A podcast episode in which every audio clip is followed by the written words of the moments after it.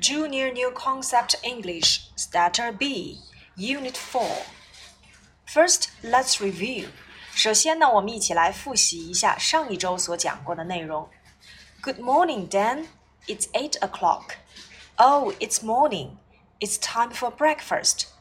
It's one o'clock. It's time for lunch.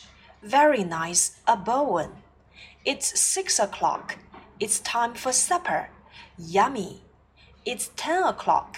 It's time for bed. Good night, Dan. Good night. A great day. Thanks, Robert.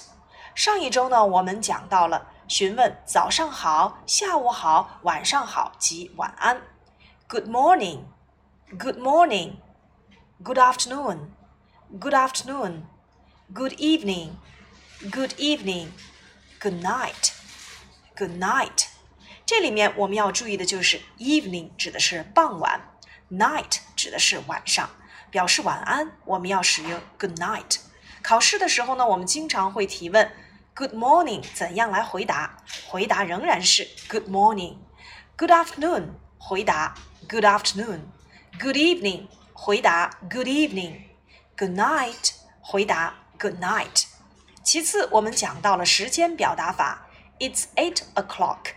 It's six o'clock. It's ten o'clock. It's one o'clock. 英语里面表示整点的时间，我们可以使用一到十二这些数字，后面接 o'clock。第三个知识点表达的就是该到做某事的时间了。It's time for. It's time for breakfast. 该到吃早饭的时间了。It's time for lunch. 该到午饭的时间了。It's time for supper. 该到晚饭的时间了。 It's time for bed，该到上床睡觉的时间了。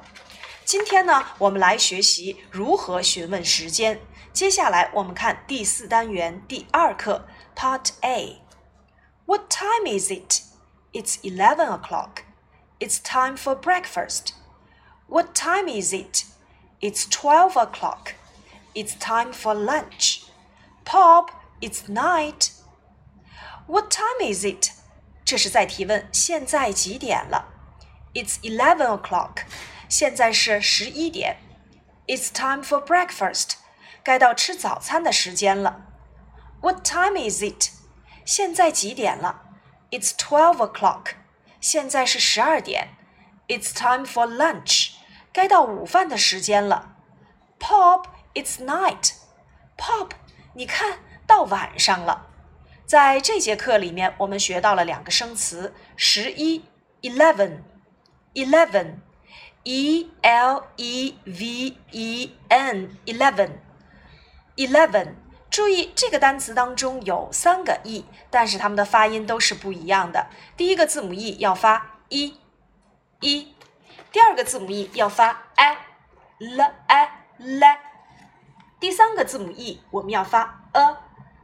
N ven 连起来，eleven eleven，数字十二，twelve twelve t w e l v e twelve t 和 w 组合在一起要发成 t t，字母 e 要发 a 的音，tw tw twelve，第二个字母 e 不发音，twelve twelve，现在是十一点。It's eleven o'clock. 现在是十二点。It's twelve o'clock. 那么提问时间应该怎样使用呢？What time is it? What time is it? What time is it? 这个句子你是不是觉得看起来很熟悉呀？我们以前学过提问颜色，What color is it? 提问它是什么形状，What shape is it? 那么提问时间。 What time is it?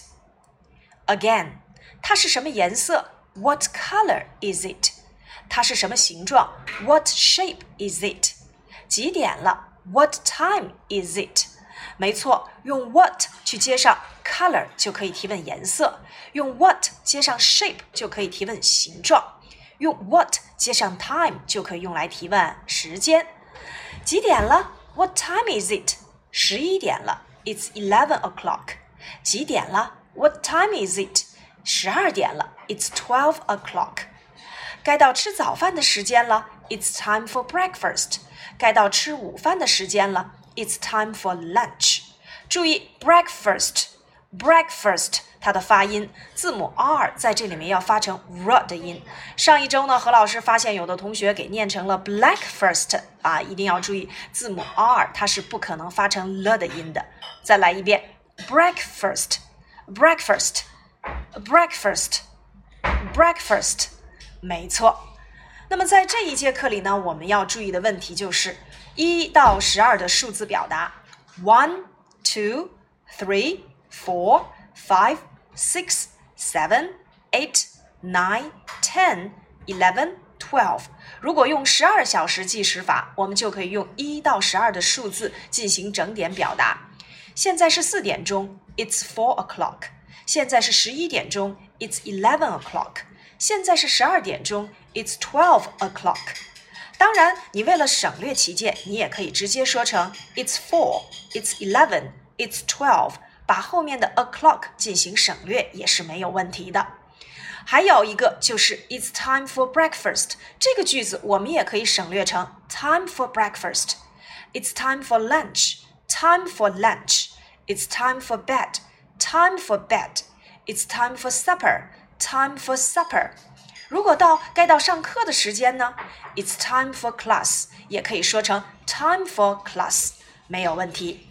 接下来我们来看书上二十二页 D 部分，我来提问，请你告诉我确切的时间。What time is it? It's six o'clock. Number two. What time is it? It's eight o'clock. Number three. What time is it? It's three o'clock. Number four, what time is it? It's 11 o'clock. Number five, what time is it? It's two o'clock. Number six, what time is it? It's twelve o'clock. 如果我想说现在是两点十分呢？这样说也很简单，It's two ten。如果是三点零九呢？It's three nine。如果是六点零五呢？It's six five，哎，我们用这些基数词表达就可以了。接下来呢，我们来看一看二十三页 F 部分的这个图片及儿歌。It's eight o'clock. It's eight. Time for breakfast. What's on your plate? Wow, a sausage and an egg. A sausage and an egg.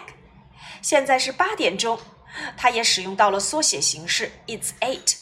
该到吃早饭的时间了，你的盘子里有什么呢？哇哦，一根香肠，还有一个鸡蛋。 一根香肠，还有一个鸡蛋。It's two o'clock. It's two. Time for lunch. Wow, lucky you. A hamburger and a salad. A hamburger and salad. 现在是两点钟，该到吃午饭的时间了。哇哦，你好幸福呀！有汉堡包和沙拉。It's five o'clock. It's five. Time for tea. Wow, lucky me. A sandwich and a cake. A sandwich and a cake. 现在是五点钟，是五点钟，该到喝茶的时间了。哇哦，我好幸福呀！有三明治和蛋糕。It's nine o'clock. It's nine. Time for bed. That's fine. Good night, good night, good night。现在是晚上九点钟， 该到上床睡觉的时间了。太好了，晚安。何老师有一个问题想问问你们，请你们快速的看一看自己的手表，或者是家里墙上的钟表。What time is it？现在是几点钟呢？现在又是该到做什么事情的时间呢？如果现在是你吃某顿饭的时间，请你告诉何老师，What's on your plate？你的盘子里有哪些食物呢？OK，that's all for today. Bye bye.